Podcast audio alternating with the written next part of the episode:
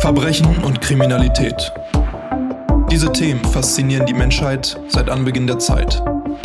Wir wollen zusammen die Wissenschaft hinter dem Verbrechen, seine Aufklärung und Bekämpfung erkunden. Taucht ein in die Welt der Kriminologie und Kriminalistik. Mit Tatwort, dem Podcast über die Lehre des Verbrechens. Hallo und herzlich willkommen zu einer weiteren Folge von Tatwort, dem Podcast über die Lehre des Verbrechens. Mein Name ist Tobi, ich bin Polizeikommissar und in diesem Podcast will ich mit euch in die Welt der Kriminologie und Kriminalistik eintauchen. Wir erkunden hier also zusammen die Lehre des Verbrechens, aber auch die Lehre der Verbrechensaufklärung und Verbrechensbekämpfung. Dieser Podcast wird offiziell unterstützt vom Bund Deutscher Kriminalbeamter. In der heutigen Folge beschäftigen wir uns mit einem Teilbereich der Kriminalität, der in der Presse und allgemein in der Öffentlichkeit meist doch, zumindest gefühlt, sehr wenig Beachtung findet. Zumindest wenn man es in Relation zu den typischen Gewaltdelikten und Eigentumsdelikten betrachtet, über die sonst so gerne berichtet wird. Und das scheint für viele wohl auch auf den ersten Blick dann die interessantere Art von Kriminalität zu sein. Und das, obwohl durch diese Art von Kriminalität, über die wir heute sprechen wollen, meist eine unglaublich große Anzahl von Menschen betroffen sind und auch unglaublich hohe Summen eine Rolle spielen und äh, auch dementsprechend sehr viele Menschen äh, extrem beeinträchtigt werden. Denn heute geht es um sogenannte White Collar Crimes oder etwas einfacher auf Deutsch Wirtschaftskriminalität. Was ist diese für viele sehr abstrakte Art von Kriminalität eigentlich genau? Welche Delikte fallen darunter? Und wie kann man diese Delikte auch äh, möglichst effizient bekämpfen? Was sind da für Problematiken vielleicht, die da vorherrschen? Und warum überhaupt White Collar Crime? Um ein wenig Licht ins kriminalistische Dunkel zu bringen, habe ich mir mal wieder einen wahrhaftigen Expertengast an meine Seite geholt. Herzlich willkommen an einen hochgeschätzten Kollegen, Kriminalhauptkommissar Sebastian Fiedler. Sebastian, stell dich doch bitte noch einmal unseren Zuhörerinnen und Zuhörern kurz vor. Mein Name ist gerade schon genannt worden. Ich ähm, bin der Bundesvorsitzende beim Bund Deutscher Kriminalbeamte, also bei der Berufsvertretung der deutschen Kriminalpolizei vereinfacht gesprochen. Seit 2014 leite ich zudem noch den Landesverband dieses Berufsverbandes hier in Nordrhein-Westfalen und bin dienstlich, das ist, glaube ich, der Grund unseres heutigen Themas auch, warum du mich darauf speziell angesprochen hast, seit 2001 in unterschiedlichen Rollen mit Wirtschaftskriminalität befasst. Zunächst äh, habe ich in einem Dezernat beim Landeskriminalamt in Düsseldorf gearbeitet, das Wirtschaftskriminalität bekämpft. Seit 2009 äh, habe ich dann die Fortbildung der Wirtschaftskriminalistinnen und Kriminalisten in Nordrhein-Westfalen übernommen. Also das heißt die Fortbildungslehrgänge, die jemand absolvieren muss, wenn er in eine solche Dienststelle kommt, äh, habe ich organisiert und äh, ja, und nicht zu vergessen, habe ich mich auch kriminalpolitisch dann mit dem BDK an der einen oder anderen Stelle und bei der einen oder anderen Debatte äh, in Fragen der Wirtschaftskriminalität versucht einzumischen. Ja, du wirst ja zum Beispiel auch auf dieser Ebene, also auf der politischen Ebene, regelmäßig als Sachverständiger bei öffentlichen Anhörungen des Bundestages oder bei Sonderausschüssen des Europäischen Parlaments hinzugezogen und angehört zu diesen Themen kannst also auch dein Expertenwissen dann in die Politik übertragen, beziehungsweise dein Expertenwissen ist da gefragt und du kannst beratend tätig sein ne, in diesen Bereichen. Und äh, das alles dann zu Themen wie Geldwäsche, ähm, Korruption, Steuervermeidung, Steuerhinterziehung, also all diese verschiedenen Bereiche, die man auch ähm, unter dem großen Mantel der Wirtschaftskriminalität vielleicht direkt packen kann, oder den man packen kann. Äh, du besitzt auch selbst einen Podcast und zwar Der Bulle und der Schreiberling seit Ende letzten Jahres und äh, bist also hier in diesem Podcast-Game nicht ganz neu. Ähm, heute wollen wir dann aber eben über ein etwas anderes Thema sprechen, nämlich die Wirtschaftskriminalität. Und wir hatten es ja gerade schon angedeutet, White Collar Crime, das ist so ein Begriff, der gerne für diesen Bereich benutzt wird, aber warum heißt das überhaupt White Collar Crime? Ja, weil es sich eben übersetzt äh, um Täterinnen und Täter mit weißen Kragen handelt. Das ist auch tatsächlich im internationalen Sprachgebrauch so üblich. Und man will damit zum Ausdruck bringen, dass es sich um Menschen handelt, die im Wirtschaftsleben stehen, also sozusagen als Symbol dafür, dass man im Wirtschaftsleben ja klassisch in der Vergangenheit, zumindest in vielen Feldern, weiße Hemden mit weißen Kragen getragen hat, soll das so ein bisschen das Synonym dafür sein, dass es sich um, ja, man kann sagen, kaufmännische Kriminalität handelt oder andere sagen Wirtschaftskriminalität dazu. Quasi so im Gegensatz zu den Blue Collars wie äh, die Arbeiterschaft, die dann eher Blaumänner trägt. Zum Beispiel. Könnte man sagen. Zum ne? Beispiel. Ja. Ich hatte das auch irgendwie immer, wenn ich das gehört habe, da musste ich so an auch weiße Hemden denken und auch vielleicht so einen weißen Ärmelaufschlag und so ein bisschen dieses, man, man macht sich die Hände damit nicht schmutzig. Ja. Es ist eben ein Bereich, wo man nicht selbst Hand anlegt und jetzt sag ich mal im schlimmsten Fall, um, um äh, jetzt so ein Bild zu schaffen, selbst die Tatwaffe in die Hand nehmen muss und da irgendwelche Gewaltdelikte verüben muss, sondern es geschieht eben auf ganz andere Art, auf vielleicht eine Art, die eben nicht jedem sofort äh, ins Auge springt, aber doch immer da ist und auch in unserer heutigen Zeit sogar immer wichtiger wird, würde ich äh, fast behaupten. Gewaltkriminalität gibt es ja auch schon immer. Jeder kann sich was darunter vorstellen, unter Mord, Totschlag, Körperverletzung. Aber heute wollen wir auch erstmal klären, was genau diese Wirtschaftskriminalität alles beinhaltet.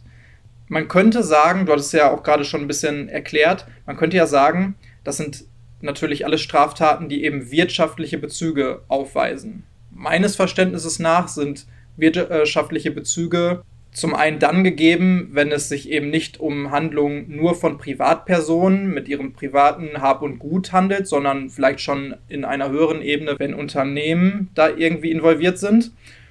Und zum anderen, wenn es natürlich auch auf einer so hohen Ebene passiert und so hohe Geldsummen zum Beispiel dann auch da äh, involviert sind, dass es schon Einfluss auf die Wirtschaft haben kann. Ja, es gibt unterschiedliche Erklärungsansätze, unterschiedliche Definitionsansätze. Und äh, man kann einerseits das aufgreifen, was du gerade gesagt hast, also dass natürlich die Wirtschaft betroffen ist von diesen Kriminalitätsphänomenen. Eine andere Perspektive macht deutlich, dass es bei der Begehung dieser Taten darum geht, dass man Kenntnisse des Wirtschaftslebens versucht einzusetzen beim Modus operandi. Äh, beides ist sicher richtig. Es gibt äh, noch eine weitere Herangehensweise, die häufig bei der Zuständigkeitsverteilung von solchen Delikten auf äh, die Organisationseinheiten der Strafverfolgung eine Rolle spielen. Das ist eine Vorschrift im Gerichtsverfassungsgesetz, die im Grunde eine riesengroße Aufzählung an unterschiedlichen Spezialgesetzen enthält, anhand derer zum Beispiel in Nordrhein-Westfalen die Kommissariate für zuständig erklärt werden, die Wirtschaftskriminalität bearbeiten und damit verbunden ist auch der zweite Punkt, der in meiner beruflichen Vergangenheit liegt. Äh, die Kolleginnen und Kollegen, die dort arbeiten, müssen eben eine spezielle Qualifikation aufweisen, um diese Delikte bearbeiten zu können. Ich nenne mal nur ein paar Beispiele, damit das vielleicht so ein bisschen deutlich wird. Also, wir haben eben nicht nur das Straf Strafgesetzbuch, in dem Strafnormen verortet sind, sondern wir haben bestimmte Straftaten in anderen äh, Gesetzen. Das können entweder äh, Themenbereiche aus dem Umweltstrafrecht sein, da wird es schon gleich ganz kompliziert, weil es dort eine Accessorität gibt, äh, nämlich eine Abhängigkeit äh, der Straftat von einer nicht vorhandenen Erlaubnis, einer verwaltungsrechtlichen Erlaubnis. Insoweit hängen hier unterschiedliche Rechtsgebiete zusammen. Wir haben das Aktien- und Börsenrecht. Also es gibt zum Beispiel Straftaten, die man dadurch begehen kann, dass man über Insider Kenntnisse verfügt und die einsetzt, und, um an der Börse äh, zu spekulieren. Das wäre strafbar, wenn man den Börsenpreis manipuliert. Hochkomplexe Sachverhalte, das will ich daran deutlich machen machen. Es gibt Insolvenzkriminalität. Also all die Dinge sind teilweise in anderen äh, Gesetzen verortet. Und das verbindende Element ist das, dass man eben über grundsätzliche Kenntnisse, Kompetenzen im Bereich des Wirtschaftslebens äh, verfügen muss, gepaart mit kriminalistischen Kompetenzen, um diese Straftaten verfolgen zu können. Und das macht, glaube ich, so die Besonderheit aus. Für mich bedeutet das aber auch, das macht den besonderen Reiz auch aus, weil man es im Zweifel mit äh, sehr spezialisierten, im Zweifel mit sehr intelligenten Täterinnen und Tätern auf der anderen Seite zu tun hat. Und man hat es mit einer weiteren Besonderheit zu tun, während man eben in Fällen der Gewaltkriminalität zum Beispiel häufig in der Situation ist, dass man zwar die Tat kennt, also sehr plakativ gesprochen, es liegt irgendwo ein Opfer, was ermordet wurde, weiß ich also im Prinzip, was passiert ist. Ich kenne aber die Täterin oder den Täter noch nicht und muss zunächst einmal mit forensischen Mitteln oder mit Fahndungsinstrumenten versuchen, den Täter zu fangen. In der Wirtschaftskriminalität ist es häufig gerade andersrum. Da kennen wir tatsächlich schon die handelnden Personen, die Beschuldigten. Äh, und es liegt dann an uns, die Komplexität des Sachverhaltes so aufzubereiten, dass man überhaupt erstmal erklären kann, was hat er denn strafrechtlich vorwerfbar getan. Und das ist in der Regel mit sehr viel Akten, sehr viel Daten äh, verbunden, die man dann auswerten muss, um den Tatnachweis führen zu können. Ja, so wie du das gerade schon gesagt hast, also dass die Täterinnen und Täter eben über ein sehr spezialisiertes Wissen verfügen müssen, um auch überhaupt diese Straftaten begehen zu können und auch sehr viel Hintergrund in dem Bereich äh, der Wirtschaft schon verfügen müssen. Das macht ja auch nochmal deutlich, dass eben die kriminalpolizeilichen Ermittler oder generell die Leute, die da versuchen, das zu verfolgen und aufzudecken, dass die ja auch über ein sehr, sehr spezialisiertes Wissen verfügen müssen. Also zum einen ja schon fast gleichermaßen wie diejenigen, die diese Taten begehen, zum anderen aber natürlich auch noch zusätzlich über diese ganzen äh, kriminalpolizeilichen Hintergründe und sehr viel auch natürlich äh, über die ähm, ganzen Verfahrensstrukturen und sowas, die dahinter stecken, damit man natürlich auch äh, so ein Verfahren erstmal aufbauen kann. Würdest du sagen, deswegen, dass es mehr als in anderen Bereichen, wie jetzt zum Beispiel äh, bei Morddelikten oder Tötungsdelikten, um es genereller zu sagen, ähm, spezialisiertes Wissen braucht und das eben nicht jeder machen kann? Oder würdest du sagen, dass es quasi einfach nur ein weiterer Spezialbereich, äh, in dem man sich einfach ganz besonders einarbeiten muss, wie es viele andere äh, kriminalpolizeiliche Bereiche auch gibt? Also einarbeiten wenn damit gemeint ist, wie man es im Englischen sagt, Training on the Job, also das heißt während der Arbeit einfach so ein bisschen so mitmachen, das wird nicht reichen für diesen mhm. Bereich. Ich würde glauben, dass der Bereich neben ein, wenigen anderen, die mir noch einfallen, ich sage gleich noch zwei, drei Beispiele dafür, zu denjenigen gehört, die innerhalb der Kriminalpolizei die meiste Fortbildung erfordern. Ähm, also das heißt, man muss zum Beispiel über Buchführung und Bilanzierung. Das ist sozusagen einer der wesentlichen Grundbausteine. Äh, in dem Bereich muss man über Kompetenzen verfügen. Man muss sich im Gesellschafts- und Handelsrecht zumindest in den Grundsätzen auskennen. Und wenn es dann noch etwas spezialisierter wird, dann muss man zum Beispiel etwas über das Börsengeschehen äh, wissen. Man sollte wissen, wie Finanzierung äh, im Bereich der Finanzindustrie funktionieren. Wenn man Insolvenzdelikte bearbeitet, dann ist das ebenfalls ein weiteres Segment, wo man schon detaillierter nochmal einsteigen muss, was die Insolvenzordnung denn so vorsieht. Also ich will sagen, was wir auf der einen Seite brauchen, ist, sind Kriminalbeamtinnen und Kriminalbeamte, die dann anschließend zusätzlich mit dieser Expertise versehen werden in Form von Fortbildung. Was wir da zusätzlich aber auch noch brauchen, sind noch spezialisiertere Menschen und die haben wir eben vielfach auch, äh, nämlich Expertise von außen. Es gibt bei den Staatsanwaltschaften Wirtschaftsreferenten, das sind häufig Betriebswirte zum Beispiel, die dann quer einsteigen. Wir haben in den eigenen Reihen Buchhalterinnen und Buchhalter. Wir haben auch dort teilweise Wirtschaftsreferenten, die unterstützen, die mit einer beruflichen Perspektive quer einsteigen und dann häufig als Tarifbeschäftigte uns noch zusätzlich zur Verfügung stehen. Und damit habe ich jetzt noch nicht das ganze Feld der Forensik und IT-Forensik aufgemacht, was wir uns durch Hinzuziehung weiterer Kolleginnen und Kollegen eben auch sehr, sehr häufig zunutze machen müssen. Mhm. Klingt ja schon fast so, als bräuchte man noch ein halbes BWL-Studium zusätzlich quasi zu der kriminalpolizeilichen Ausbildung, äh, um das zu schaffen. Aber ähm, da wird mir auf jeden Fall klar, warum es eben diese Spezialisierung auch braucht, weil es eben auch nicht das ist, womit man, sage ich mal, im Durchschnitt äh, vielleicht auf der Straße, lapidar gesagt, bei der Polizei zu tun hat. Viele Dinge, die äh, man in der kriminalpolizeilichen Arbeit sieht oder die man dort bearbeitet, die hat man vorher ja vielleicht, vielleicht von einer anderen Perspektive aus auch schon mal in der Schutzpolizei gesehen. Das ist ja hier zumindest aktuell der momentane ähm, Weg, den man hat. Schutzpolizei und dann irgendwann mit dieser Erfahrung geht man vielleicht, spezialisiert man sich, geht in die Kriminalpolizei. Ähm, aber mit Wirtschaftsdelikten hat man meistens nicht viel zu tun, im Gegensatz zu eben verschiedenen Eigentumsdelikten wie Einbrüchen oder ähm, mit Gewaltdelikten oder ähnlichem. Ne?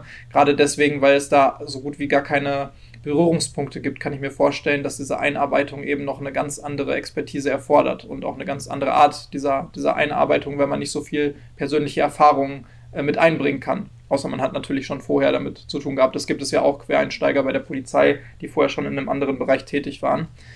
Jetzt ist das wahrscheinlich für die meisten trotzdem noch etwas ähm, unkonkret. was genau jetzt alles darunter fällt. Wenn man sich jetzt zum Beispiel auf der Seite des BKA ansieht, wie da die Definition ist oder beziehungsweise welche Delikte demnach alles äh, unter Wirtschaftskriminalität fallen, dann findet man da so Aufzählungen wie Anlagedelikte, Finanzierungsdelikte, Insolvenzdelikte, Arbeitsdelikte, Wettbewerbsdelikte, Gesundheitsdelikte und noch zusätzlich qualifizierte Betrugsdelikte.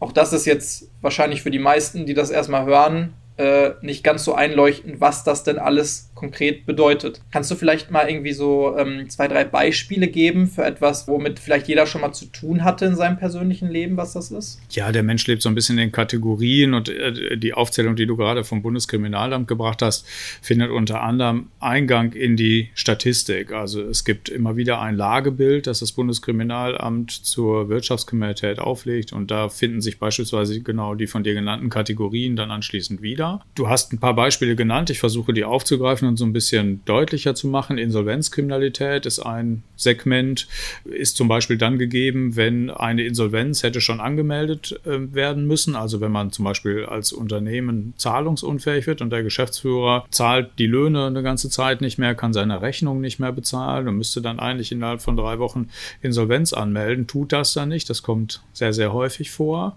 dann würde er schon in den Bereich der Strafbarkeit wandern, wenn er dann auch noch Bestellungen äh, vornimmt bei Lieferanten und schon von vornherein weiß, dass er die nicht mehr bezahlen kann. Dann sind das sogenannte Begleitdelikte im Umfeld der Insolvenzkriminalität, dann begeht er nämlich einen Betrug zum Beispiel. Dann hatte ich schon angerissen das Umfeld der Börse. Äh, mit dem haben wir durchaus, wenn man die Nachrichten in den Wirtschaftszahlen häufiger liest, immer mal wieder zu tun und nimmt das dann zur Kenntnis, das Stichwort Insider. Handel gibt es bei durchaus größeren Fällen, die, über die auch immer mal wieder berichtet wird, schon das ein oder andere Mal. Also wenn man im Besitz entweder im Besitz von Aktien ist oder Aktien erwirbt und macht es deswegen, weil man aus dem Inneren des Unternehmens über Informationen verfügt, über die die Öffentlichkeit nicht verfügt dann wäre das strafbar. Das ist zum Beispiel einer der Vorwürfe, der im Umfeld des äh, sogenannten Wirecard-Skandals eine Rolle spielt und da diskutiert wird. Das trifft äh, möglicherweise nicht nur Mitarbeiter und Mitarbeiter der Bundesanstalt für Finanzdienstleistungsaufsicht, sondern auch andere, die jetzt in den Schlagzeilen sind,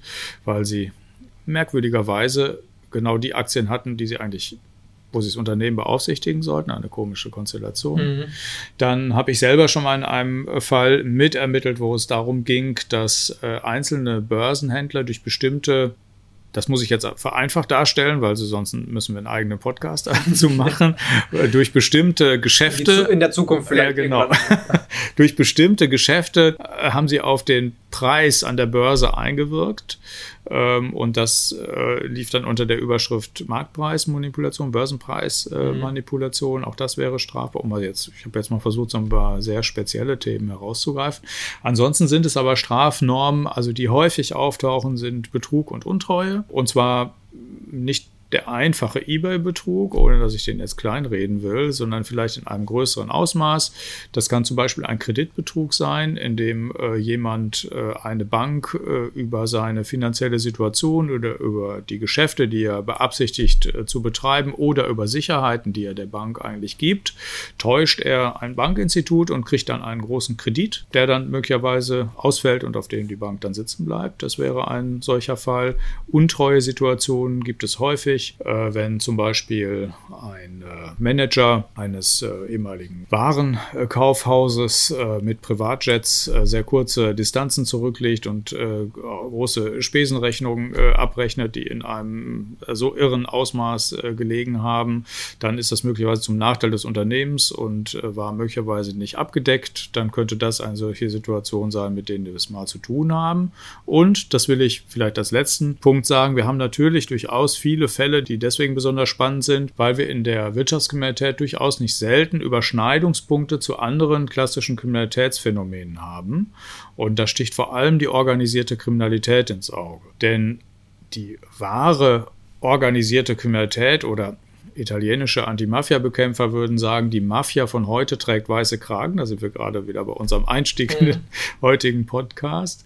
Äh, soll heißen, äh, dass es natürlich organisierte Kriminalität gibt, zum Beispiel der Mafia, die von der Erscheinungsart und von der Erscheinungsform de facto Wirtschaftskriminalität ist. Also zum Beispiel begeht die Mafia auch mal Subventions- Betrug und erschleicht sich äh, Subventionen von öffentlichen Auftraggebern. Zum Beispiel betätigt sie sich äh, auf illegale Art und Weise an öffentlichen Bauvorhaben. Zum Beispiel entsorgt sie auf illegale Art und Weise Abfall in großem Ausmaß und begeht dadurch Umweltkriminalität. Also all das sind Beispiele dafür, die nicht nur durch die Aktivitäten im Rauschgifthandel, sondern auch in diesen Feldern dazu führen, dass äh, italienische Universitäten davon ausgehen, dass eine der Mafia-Gruppierungen, die Ndrangheta, in etwa so viel Umsatz im Jahr erwirtschaftet wie Facebook. Was enorm ist, was, muss man mal was, sagen. Ne? Was im Ergebnis ein global agierender krimineller Konzern ist. Ja. Äh, wo du gerade sagtest oder wo du jetzt äh, die Mafia noch erwähnt hast, ich habe da auch so ein schönes Zitat im Zusammenhang gefunden äh, von dem Anti-Mafia-Staatsanwalt Roberto Scapinato, äh, der sagte, wenn ich Mafioso wäre, würde ich mein Geld in Deutschland anlegen. Genau. Was zum einen ja schon zeigt, dass da unglaubliche Mengen äh, eine Rolle spielen, was das Geld angeht, aber wo ja auch so ein bisschen mitschwingt, dass es offensichtlich in Deutschland nochmal eine gewisse Besonderheit im Spiegel der Internationalität so gibt, was Wirtschaftskriminalität angeht. Ist das so? Ist Deutschland sowas wie ein Mekka für Wirtschaftskriminelle? Ja, das ist ein spezielleres Feld, was er hier anspricht, nämlich die Geldwäsche. Und das ist sozusagen, wenn du so willst, das Bindeglied. Also es sind Methoden der Wirtschaftskriminalität, die im Prinzip für viele Kriminalitätsfelder wichtig sind. Roberto Scapinato hat das äh, Zitat, was du rausgesucht hast, auf einer Tagung, die äh, mich, ich mit organisiert habe im Jahr 2011, äh, genannt. Und es hat äh, sehr schnell äh, sehr viele Medien gegeben, die das zur Schlagzeile gemacht haben im Anschluss. Ähm, und ähm, er würde das, glaube ich, heute äh, in weiten Teilen noch immer sagen, ist meine Vermutung. Ähm, die Geldwäsche muss man vielleicht den Zuhörerinnen und Zuhörern erklären, ähm, ist deswegen von so essentieller Bedeutung für viele illegale Märkte.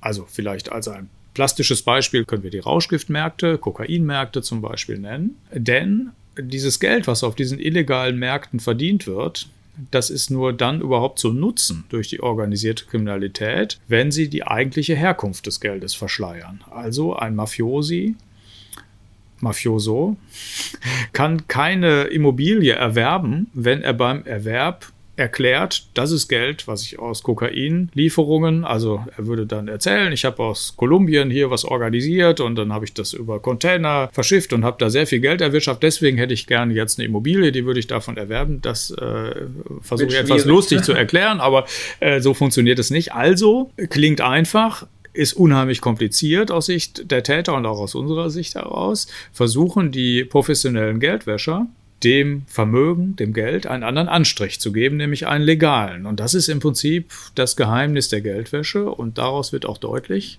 dass je komplizierter sie gemacht ist, je besser ist das aus Sicht der Täter. Man könnte auch anders sagen, je intransparenter sie ist, je problematischer für uns und je besser für die Geldwäscher und je transparenter, je besser für uns und je empfindlicher. Das sind zwar etwas allgemeine Überschriften, aber es gibt in der Tat schon seit vielen, vielen Jahren eine Begrifflichkeit, die vielleicht etwas populistisch daherkommt, aber nicht ganz weit von der Wahrheit entfernt ist, dass in Augen äh, vieler Menschen Deutschland so ein bisschen als Geldwäscheparadies betrachtet wird. Und man kann diesen Befund allerdings mit Zahlen hinterlegen, weil wenn wir uns einfach nur mal anschauen, wie die Schätzungen, die wir aus unterschiedlichen Quellen, es sind leider nicht so viele Schätzungen, die wir haben, nicht so viele Untersuchungen, aber jedenfalls die wir haben, sind in der Größenordnung eigentlich einigermaßen äh, eindrucksvoll. Es gibt eine Schätzung, die ist etwa zehn, elf Jahre alt von einer OECD-Organisation, der Financial Action Task Force heißt die. Die hat mal äh, im Jahr 2010 in etwa so einen Korridor aufgemacht, der in der Mitte bei 50 Milliarden Euro pro Jahr gelegen hat. 50 Milliarden Euro pro Jahr, die durch Kriminalität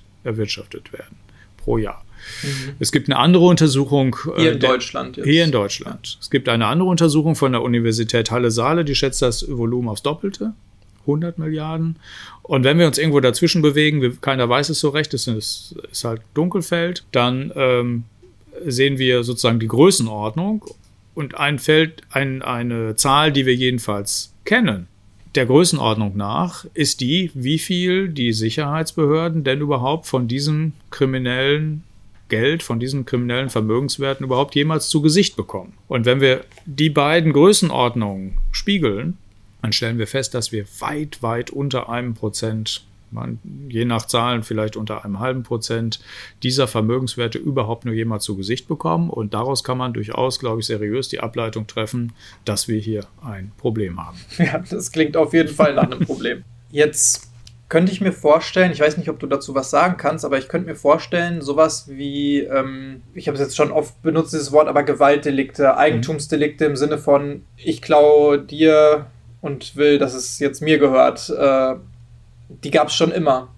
Wirtschaftskriminalität scheint mir aber so, dass es das erst gab mit quasi mit der Zeit. Also, dass man erst gewisse Strukturen innerhalb der Gesellschaft haben musste, bevor man ja überhaupt erstmal, also erstmal eine gewisse Wirtschaft haben musste, bevor man überhaupt innerhalb der Wirtschaft agieren konnte und kriminell sein konnte. Gibt es da auch so in der jüngeren Zeit irgendwie eine krasse Historie oder eine krasse Entwicklung, die man da sehen kann? Also, dass es auch zum Beispiel in der heutigen Zeit sich komplett verändert hat mit der Digitalisierung, wie es ja bei vielen anderen äh, Delikten so ist, weil ich könnte mir schon vorstellen, dass aufgrund dessen, dass ja extrem viele, auch du sagtest gerade Datenmengen, die durchforstet werden müssen, das setzt ja schon voraus, dass es überhaupt Daten gibt. Und das setzt ja wiederum voraus, dass ja hier Daten quasi erstmal angelegt werden müssen, dass es erstmal Computer geben muss oder sowas. Das heißt, ich könnte mir vorstellen, dass sich da die Qualität extrem verändert hat, ähm, quasi gerade in den letzten Jahren, was Wirtschaftskriminalität angeht. Ist das so?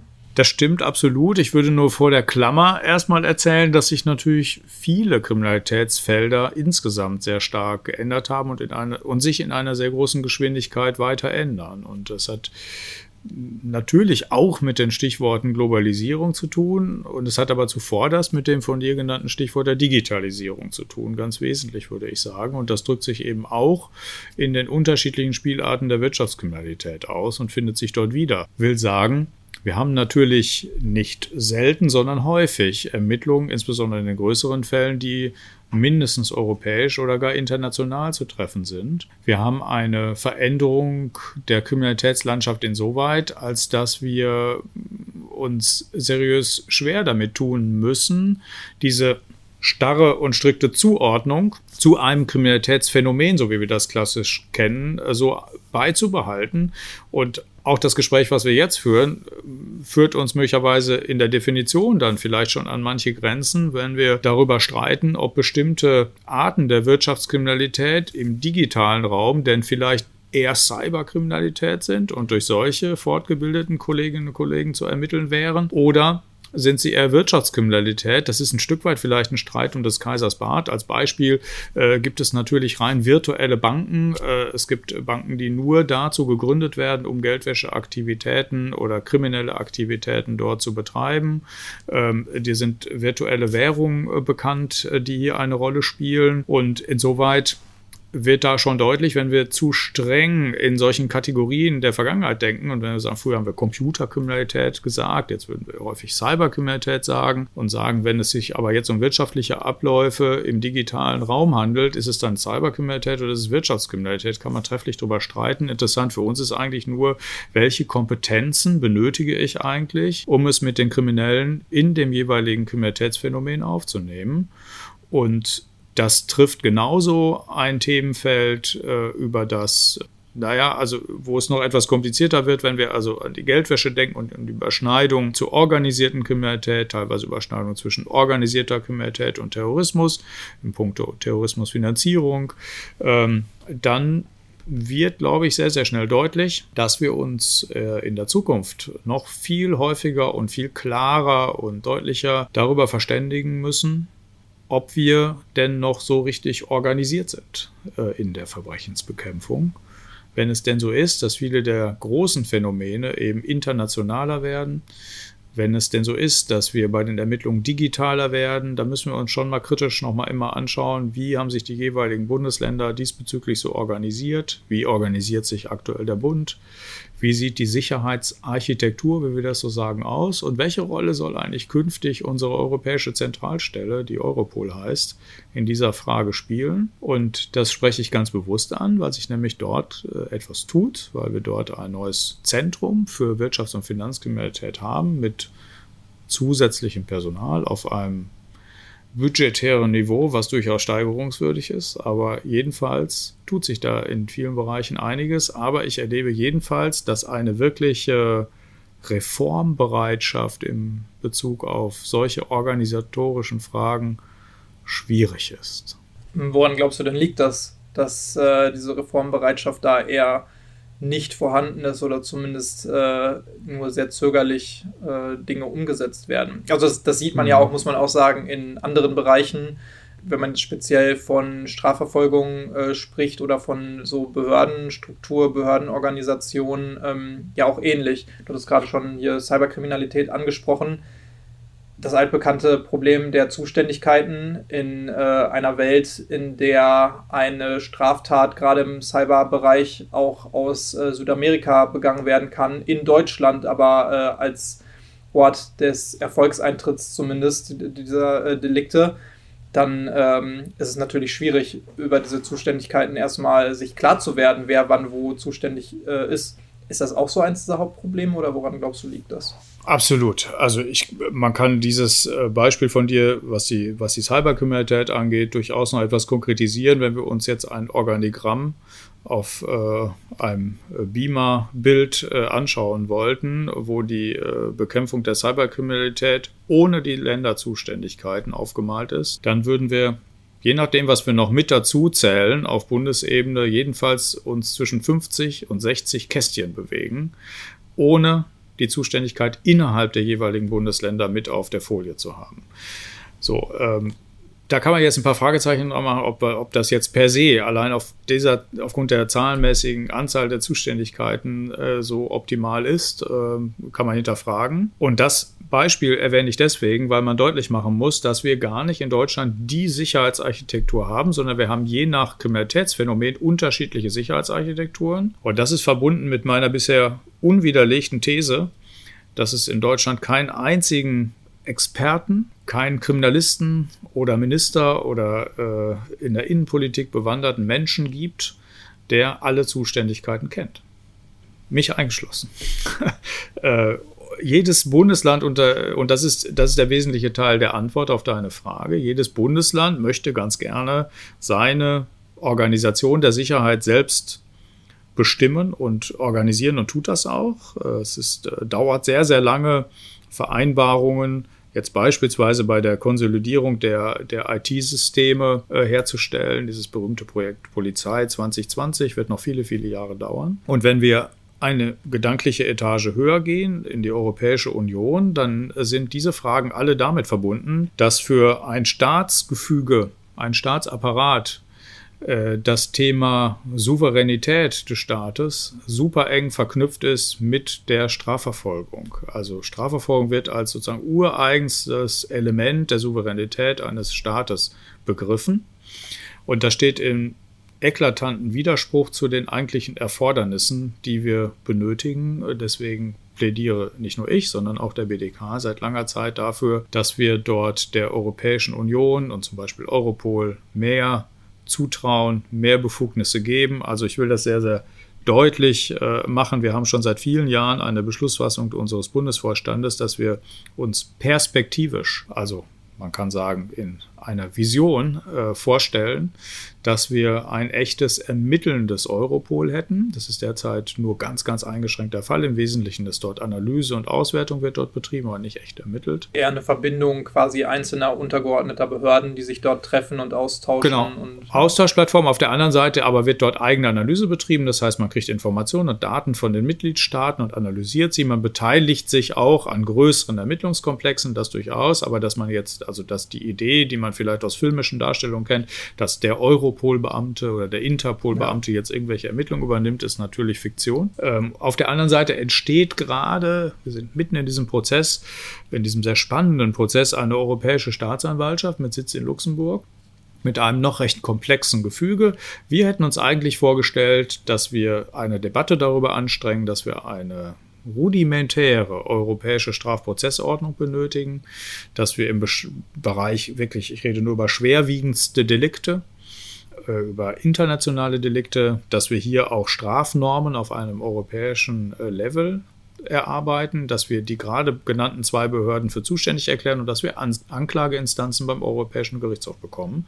Dieses System, wie es jetzt entsteht, ist etwas komplizierter und ist nur zuständig im Wesentlichen zum, zum Beispiel für Umsatzsteuerbetrug oder für Straftaten zum Nachteil des EU-Haushaltes. Da wird die Europäische Staatsanwaltschaft zuständig sein. Aber ich finde, diese europäische Debatte darf man nicht vernachlässigen, weil an der nämlich so deutlich wird, wie absurd diese nationalistischen und völkischen äh, Ideen äh, sind, die man immer wieder im politischen Raum so hört, ähm, weil ich bisher irgendwie noch nicht so recht verstanden habe, wie wir mit geschlossenen Grenzen und nationalen Konzepten die Cyberkriminalität besser bekämpfen wollten. Ja, du hattest ja jetzt schon einige Sachen gesagt, ähm, die jetzt auf die Problematiken quasi eingehen, was, was jetzt die Problematik bei der Bekämpfung von Wirtschaftskriminalität ist.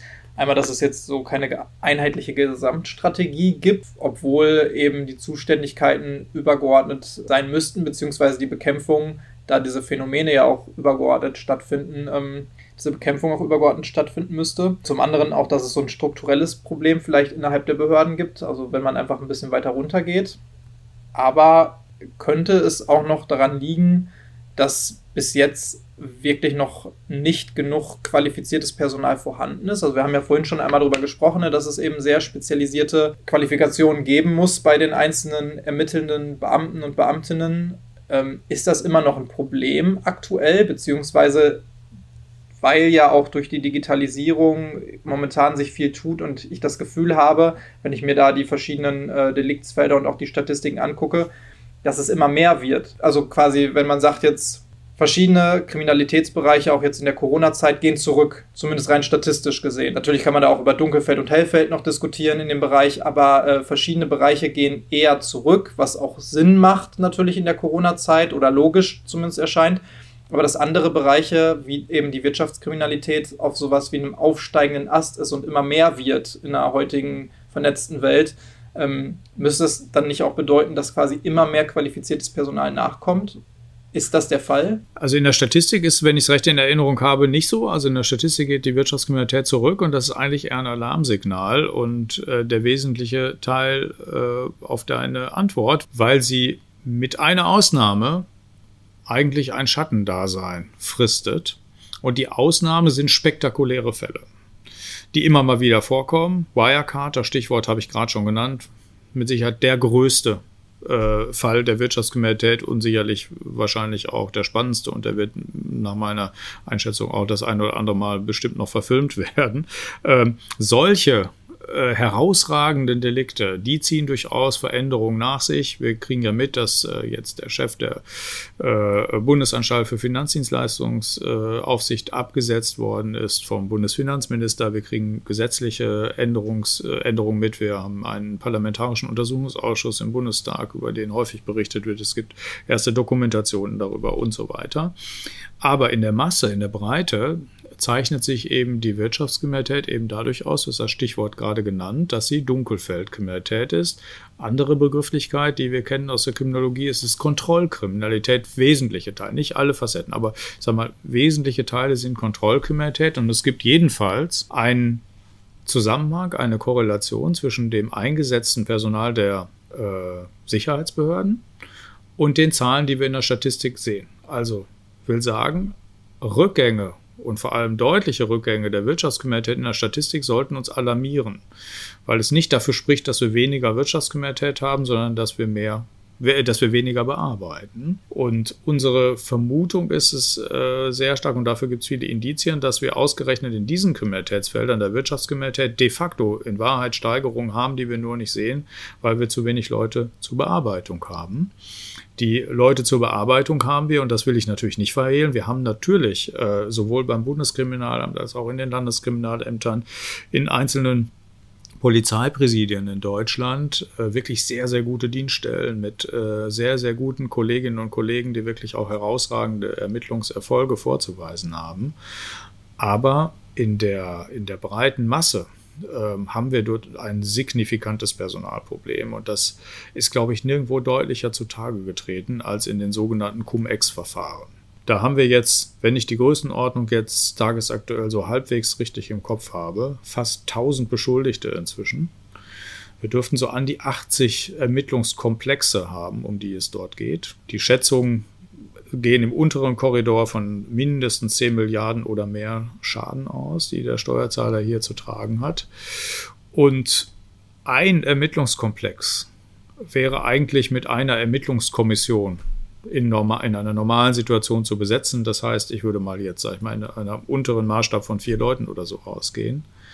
Ähm, und jeder Ermittlungskomplex ist anders. Keiner ist wie der andere. Es geht um international zu tätigende Ermittlungen. Häufig auf Englisch, in einer Fachsprache auf Englisch, weil es hier um Börsengeschäfte geht, die äh, nicht unkompliziert sind. Kollegen gehen davon aus, dass man ein halbes Jahr Einarbeitung braucht, wenn man da anfängt zu arbeiten. Und dass wir bis vor Nur kurzem. Auf die einzelnen Delikte quasi. Korrekt, weil die, weil die Geschäfte sehr kompliziert sind, weil man sie zunächst einmal verstehen muss, bevor man überhaupt in die Ermittlung richtig einsteigen kann. Und wenn wir dann wissen, dass bis vor kurzem äh, auf der Strafverfolgungsseite noch nicht mal 30 Personen gestanden haben, ich erinnere nochmal an die 1000 Beschuldigten und fast 80 mhm. Komplexe, dann muss ich das mit keinem Kommentar mehr belegen. Es kommen jetzt noch mal etwa 40 äh, Kriminalbeamte dazu oder so, aber äh, das macht deutlich, mit welcher Dimension der Staat hier an die größten Wirtschaftsverbrechen der Nachkriegsgeschichte so herangegangen ist. Und das macht ebenfalls deutlich, dass dadurch, dass Wirtschaftskriminalität eben nicht durch jede Bürgerin und jeden Bürger sofort verstanden werden kann, entsteht auch nicht derselbe Handlungsdruck für die Politik, wie er entsteht, wenn es einen großen Anschlag äh, mit mehreren Toten in Deutschland gegeben hat. Das ist zumindest meine Wahrnehmung und Erfahrung der Vergangenheit von wenigen großen Skandalfällen abgesehen. Hm. Obwohl man da natürlich auch noch mal ganz klar sagen muss, dass solche Delikte, die viel Aufmerksamkeit auf sich ziehen, im Zweifelsfall ja sogar auch verbunden sein können mit Wirtschaftskriminalität im, auf der Gegenseite. Unter anderem hattest du gerade die Terrorismusfinanzierung ja genannt. Mhm. Und da muss man sich ja auch ganz klar vor Augen führen und die Frage stellen, wie können gewisse Organisationen, die weltweit äh, als Terrororganisation tätig sind, wie können die Webseiten unterhalten, wie können die Waffen kaufen, wie können die Menschen verpflegen, wie können die in anderen Ländern irgendwelche Ausbildungszentren zum Beispiel äh, unterhalten oder ähnliches. Da gibt es ja unglaublich viel, was diese Organisationen, weil sie auch ja äh, mittlerweile genauso global arbeiten, sehr viel IT-Technik auch zum Beispiel verwenden.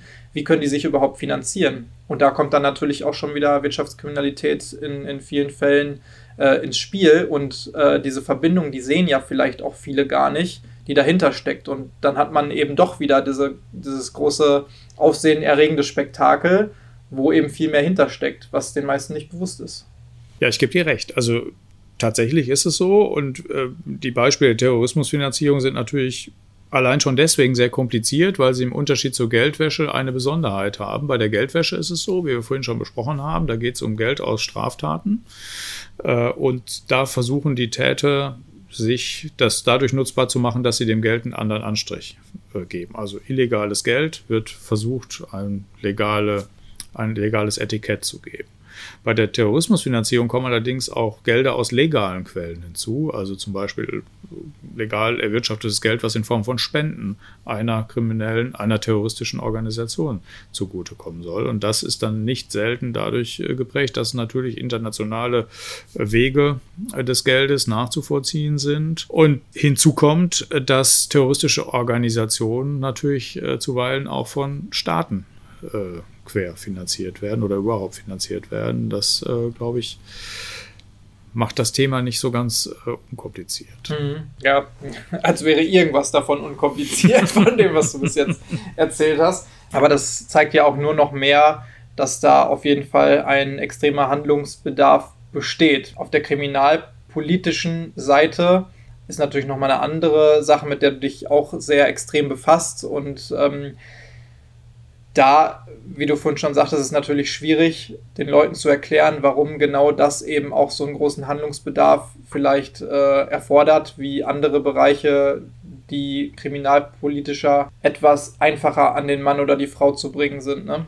Hast du da auch so bis jetzt das Gefühl gehabt, also ohne jetzt äh, großartig da äh, was vielleicht Spezielles sozusagen, aber das Gefühl gehabt, dass du Probleme hast, dass gerade auch in der Politik, also an den Stellen, wo jetzt Handlungsbedarf akzeptiert werden muss und wo jemand auch tätig werden muss. Quasi, dass du äh, eine Problematik hast, das an diesen Stellen zu erklären und äh, dass da auch nicht wirklich akzeptiert wird an den Stellen. Ja, das ist mit Abstand meine breiteste Erfahrung und äh, ich glaube, der sicherste Befund auf der anderen Seite, muss ich sagen, äh, weil der Befund ist eigentlich glasklar. Ist, äh, wenn ich äh, jetzt zu, mich zurückerinnere und seit 2010 begleite ich jetzt dieses Thema, insbesondere Geldwäschebekämpfung und Prävention, äußerst intensiv. Und ich würde keine Handvoll Politikerinnen und Politiker zusammenbekommen, äh, die mir einfallen, die sich wirklich nachhaltig äh, um dieses Phänomen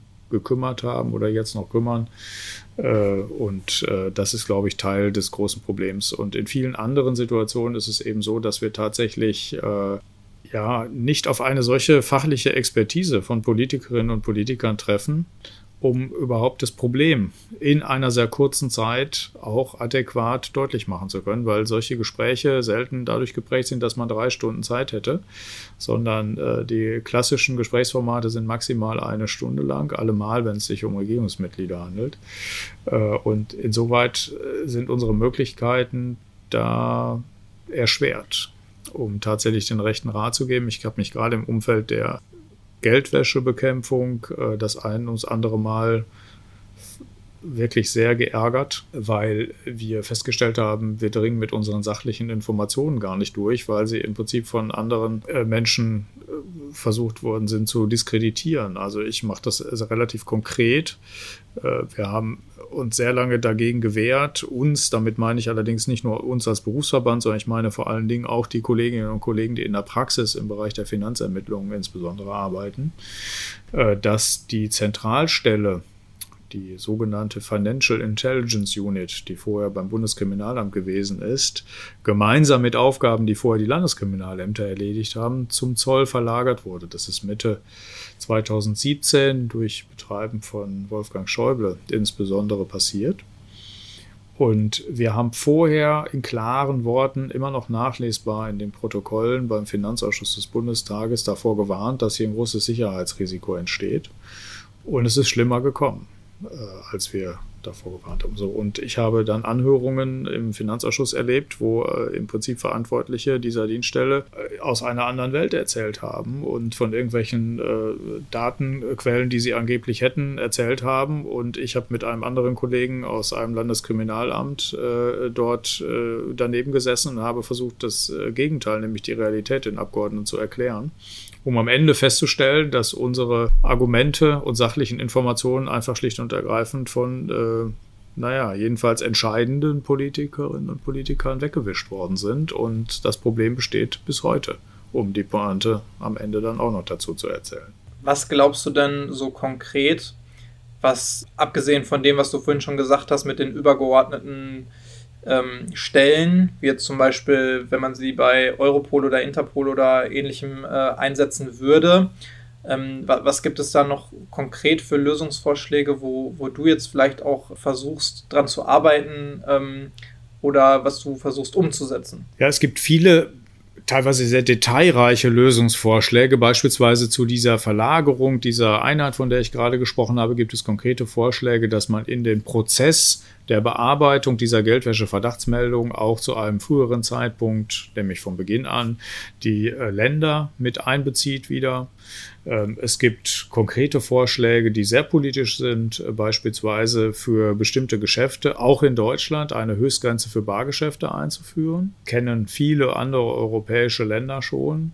Und unter Fachleuten kenne ich eigentlich niemanden, der das in Abrede stellt. Es ist aber eine hochpolitisch aufgeladene Diskussion, die sich auf einer emotionalen und ideologischen Ebene bewegt, wie eine Diskussion über ein Tempolimit auf unserer Ich wollte es gerade sagen, Tempolimit ist ja das beste Beispiel ähm, für sowas in Deutschland. Genau, also es ist absolut vergleichbar, diese Diskussion, aus einer fachlichen Sicht glasklar, aber politisch eben deswegen nicht so einfach umzusetzen. Und das sind jetzt zwei Beispiele, die ich mal äh, herausgreife aus vielen, die eigentlich erforderlich sind um irgendwie das Netz dichter zu machen. So könnte man es vielleicht formulieren. Oder man könnte auch sagen, den Deich höher zu machen für, für die äh, Geldwäscher. Aber jedenfalls, um an diesem eklatanten Missverhältnis zwischen tatsächlich offenkundig vorhandenen kriminellen Werten und äh, kriminell erlösten Werten, muss man richtigerweise sagen, und auf der anderen Seite dem, was wir als Erfolg bisher verbuchen können. Da steht in einem eklatanten Missverhältnis. Und ähm, ich werde aus einem bestimmten Grund auch nicht locker lassen, an diesem Thema weiter zu arbeiten, weil man eben dazu erzählen muss, und darum geht es eigentlich, dass die Geldwäsche der entscheidende Schlüssel ist zur Bekämpfung vieler, vieler schwerwiegender Kriminalitätsfelder. Man muss sich vergegenwärtigen, dass wenn man sich so ein, Stat so ein typisches statistisches äh, Kreisdiagramm anschaut und man würde sich diese Kuchenstücke so vorstellen und sieht beispielsweise in einem Kuchenstück die Gewaltkriminalität, in einem anderen die Betrugskriminalität, in einem anderen die Wirtschaftskriminalität, dann gibt es einen Zusammenhang, der gilt wohl europaweit, so sagen Kollegen von Europol, dass etwa zwei Drittel der Taten, die wir so sehen und kennen, aus Sicht der Täterinnen und Täter nur deswegen begangen werden, weil es die Täter auf Eigentum oder Vermögen von Opfern und Geschädigten abgesehen haben. Das ist die einzige Motivation. Das reicht also sozusagen vom Raubdelikt bis hin zum großen Wirtschaftsverfahren. Ähm, und wenn Eigentum oder Vermögen entsteht, dann gibt es eigentlich zwei zwingende Folgedelikte. Das eine ist die Hehlerei, wenn es um gegenständliche Dinge geht, und beim anderen Fall bei Vermögenswerten geht es eben um Geldwäsche, wie wir das vorhin schon besprochen haben.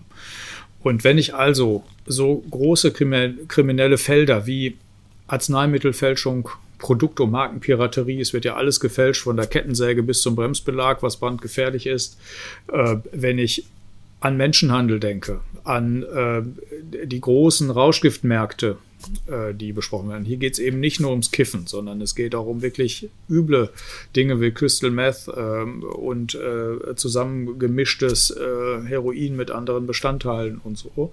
Also wenn ich an ganz große kriminelle Märkte denke, dann kann ich am wirksamsten den kriminellen Organisationen an der Stelle den Stecker ziehen, wo es darum geht, sich diese Verbrechenserlöse nutzbar zu machen. Da kann ich sie eigentlich am empfindlichsten stören. Das ist, wäre viel effektiver als den einzelnen Taten hinterher äh, zu hängen. Und deswegen äh, wird mein Ansinnen immer sein, einen viel, viel größeren kriminalpolitischen Fokus mit mehr Ressourcen, mit mehr Kompetenzen, mit mehr wissenschaftlichen Studien, um überhaupt etwas dazu zu erfahren.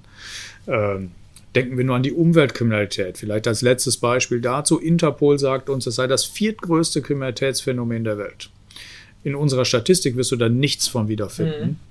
Illegale Abfalltransporte, der Handel mit äh, gefährdeten Arten, der Handel mit abgeholzten, äh, illegal abgeholzten äh, Wäldern und so. Also ähm, äh, es geht hier um solche Kriminalitätsphänomene, die eigentlich jedem normalen Menschen die Zornesröte auf die Stirn treiben und wir eigentlich mehr tun könnten, wenn wir hier einen stärkeren Fokus hinlegen würden. Das, äh, glaube ich, äh, macht auch so ein bisschen meine Motivation in diesem Thema aus.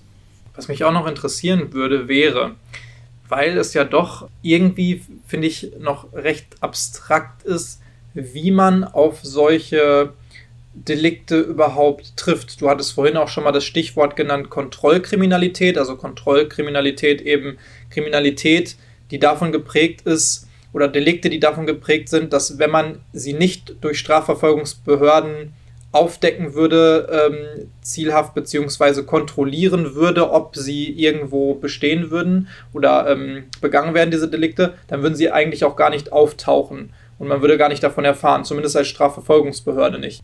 In diesem Falle bedeutet das ja, man müsste dann auch konkret danach suchen, nach diesen Delikten. Und wenn die aber ja oft in der Öffentlichkeit auch stattfinden, beziehungsweise nur aufgedeckt werden, wenn man diese ganzen Datenbestände durchsucht und äh, sich ganz genau anguckt, wie bestimmte Geschäfte quasi vonstatten gegangen sind, wie kommt man denn dann ähm, dazu, quasi die meisten äh, Bereiche oder die meisten Delikte in der Wirtschaftskriminalität aufzudecken? Weil jetzt ist es natürlich bei so einem normalen Delikt Einbruch, klar, Jemand kommt nach Hause, sieht, bei mir ist eingebrochen worden, der ruft die Polizei. Jemand wurde geschlagen, der ruft die Polizei. Oder jemand anders, der es gesehen hat, ruft die Polizei. Oder, oder, oder. Aber das ist ja hier dann nicht so. Wie läuft so ein Ermittlungsverfahren ab? Zuweilen ist das schon so und bei den von dir genannten Delikten ist das ja auch unterschiedlich stark ausgeprägt. Also das Einbruchsopfer ruft vorwiegend deswegen in jedem Fall und in allermeisten Fällen die Polizei, weil es von der Versicherung zumindest den monetären Schaden wieder ersetzt haben will. Bei Versuchsdelikten übrigens nicht immer. Also wenn man denkt, mhm. da ist nur ein Kratzer am Fenster an der Tür, wird nicht in jedem Fall äh, die Polizei gerufen. Wir kennen das aus der Gewaltkriminalität, da hängt es schon stark von der Anzeigenbereitschaft ab und so. Will sagen, man muss sich das genauer angucken, bezogen auf die spezifischen Felder der Wirtschaftskriminalität und muss dort andere Antworten finden. Jetzt haben wir das Thema Geldwäsche schon besprochen. Da gibt es zum Beispiel ein Gesetz, was normiert, dass die Akteure im Wirtschaftsleben, also die wesentlichen Akteure, das ist zu aller vorderst die ganze Finanzindustrie, das sind aber auch äh, Unternehmen, die mit gewerblich mit Gütern handeln, äh, die haben eine gesetzliche Verpflichtung, wenn die verdächtige Transaktionen haben, die zu melden an die Stelle, über die wir gerade gesprochen haben. Äh, in anderen Situationen sind es andere Behörden, zum Beispiel Aufsichtsbehörden. Denken wir an das Thema, was wir auch schon gestriffen haben, ähm, illegale Aktivitäten an den Börsen. Da gibt es zum Beispiel einen Mechanismus, der, der die Banken verpflichtet, jedes Börsengeschäft zu melden an die Bundesanstalt für Finanzdienstleistungsaufsicht. Und die machen Analysen anhand der Datenbestände, um festzustellen, ob da zum Beispiel Insider Aktivitäten festzustellen mhm. sind und dann Verfahren einzuleiten. Aber da könnte man auf die Idee kommen, vielleicht haben die nicht genug Leute und nicht die entsprechende Software und so weiter. Bleiben wir bei dem Thema der Umweltkriminalität. Da geht es äh, schon natürlich um die Frage, wenn wir uns das Thema, wir müssen dann noch tiefer reingehen und müssen dann noch mal spezieller schauen. Also nehmen wir zum Beispiel die illegalen Abfalltransporte.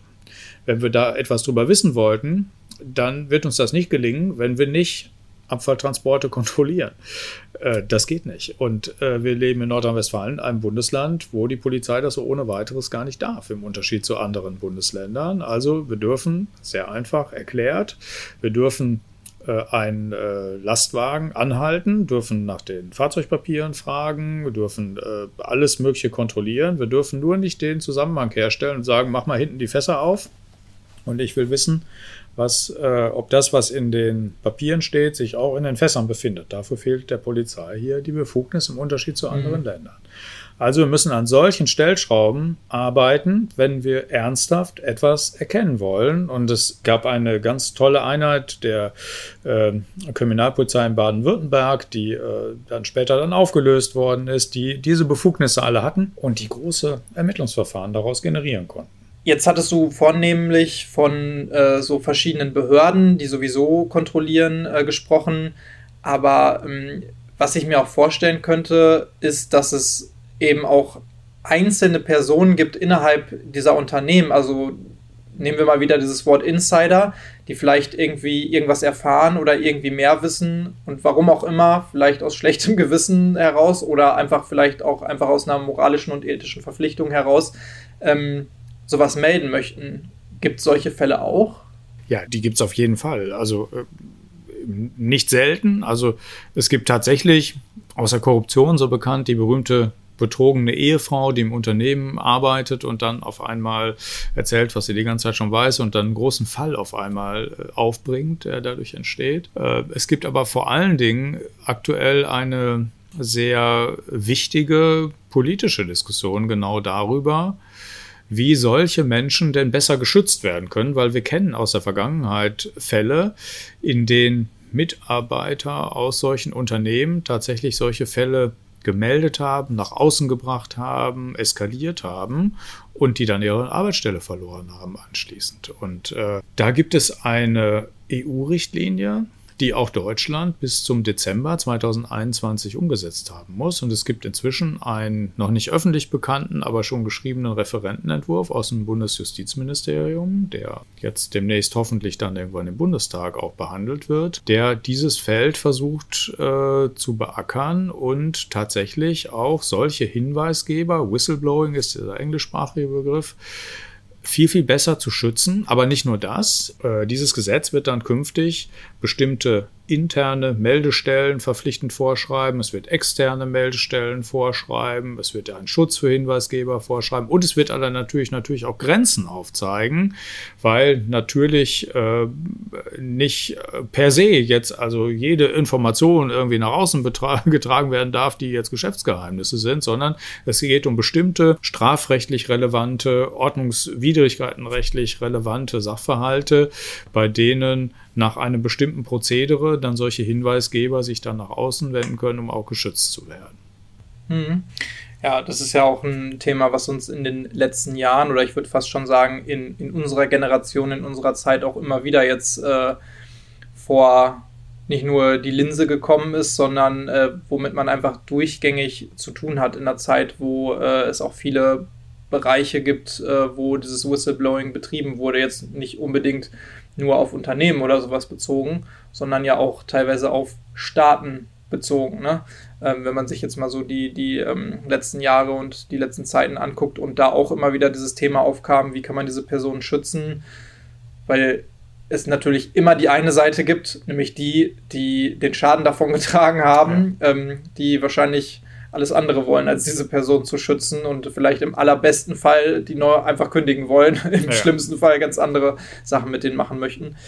Hast du denn noch irgendwelche anderen Sachen, die, die du jetzt äh, gerade als ähm, wichtig oder interessant ansehen würdest in den aktuellen Entwicklungen der Wirtschaftskriminalität? Ähm, weil äh, wir haben gerade schon darüber gesprochen, es ist ein, ein äh, Bereich, der sich natürlich auch wie viele andere Bereiche der Kriminalität immer weiter wandeln. Das ist auch ganz mhm. normal. Ähm, man passt sich ja auch den aktuellen Gegebenheiten an.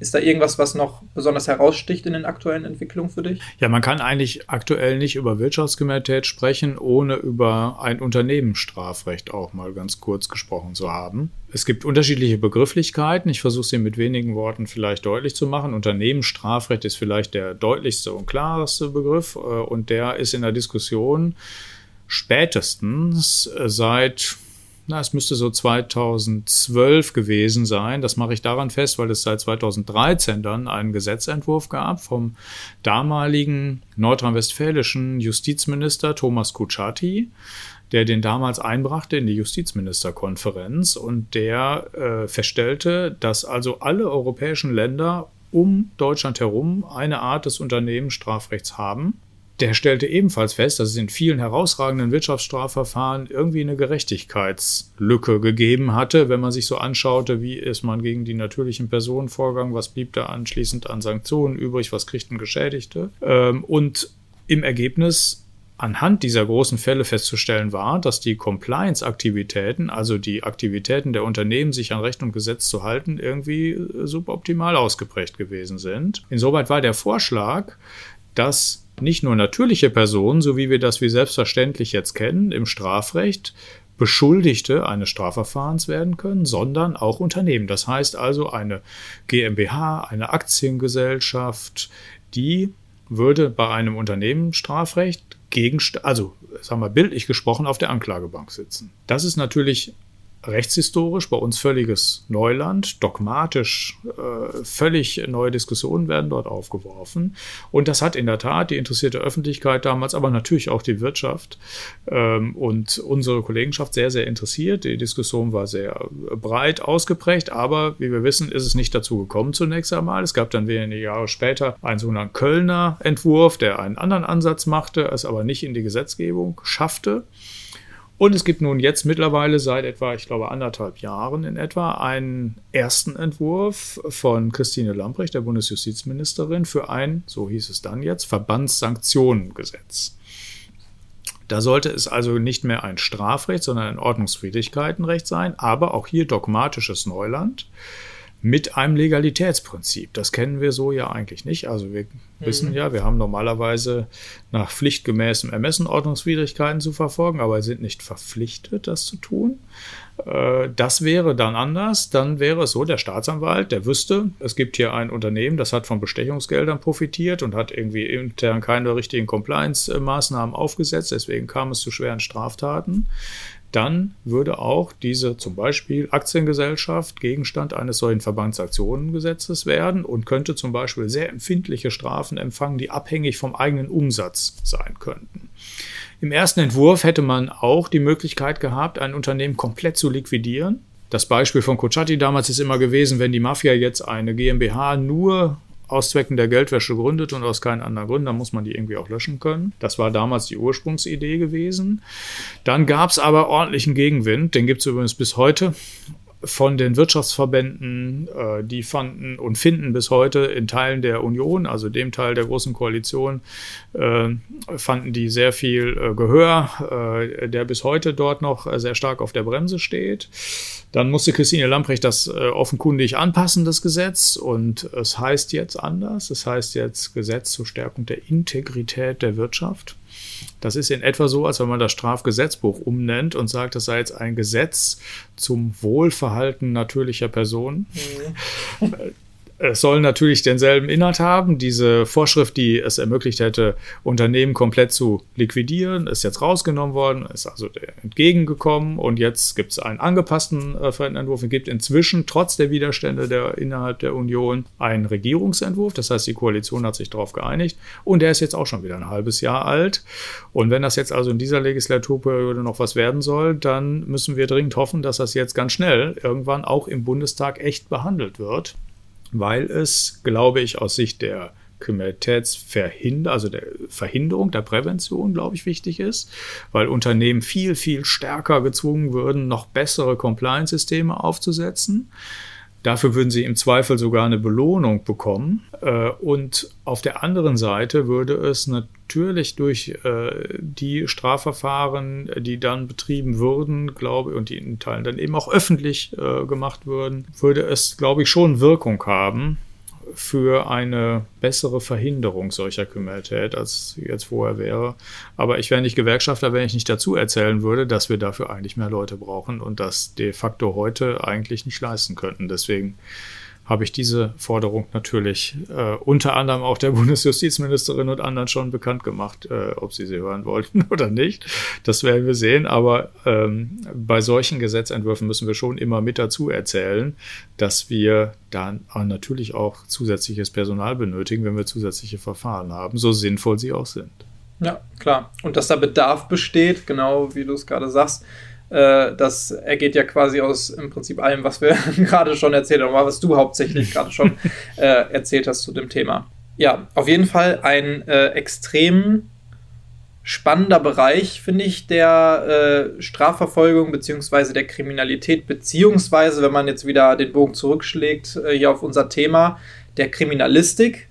Und ähm, ich glaube, das ist vielen gar nicht so klar. Vielleicht konnte das jetzt einigen die Augen öffnen, was überhaupt Wirtschaftskriminalität ist, beziehungsweise womit man sich da befassen muss und auch welche ähm, Gedankenspiele und äh, welche Denkmuster man da vielleicht äh, irgendwie verändern muss, um äh, sich damit zu befassen, warum das so ein großer und wichtiger Bereich der Kriminalität ist, auch wenn man es auf den ersten Blick vielleicht nicht sieht.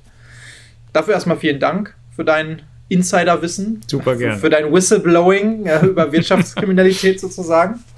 Es gibt sicherlich auch noch einige andere Thematiken in äh, dem Bereich der Kriminologie und Kriminalistik, wo wir vielleicht auch irgendwann in der Zukunft ähm, im Rahmen dieses Podcasts nochmal drüber quatschen können. Äh, ich denke, da gibt es wirklich sehr viel, worüber man auf jeden Fall noch quatschen kann. Und äh, ansonsten, wie gesagt, vielen Dank Sebastian Fiedler für diese äh, Einblicke in den Bereich der Wirtschaftskriminalität. Sehr, sehr gerne. Und für mich bleibt ansonsten wieder einmal nur zu sagen, bleibt sauber, auf Wiederhören und bis zur nächsten Folge von Tatwort.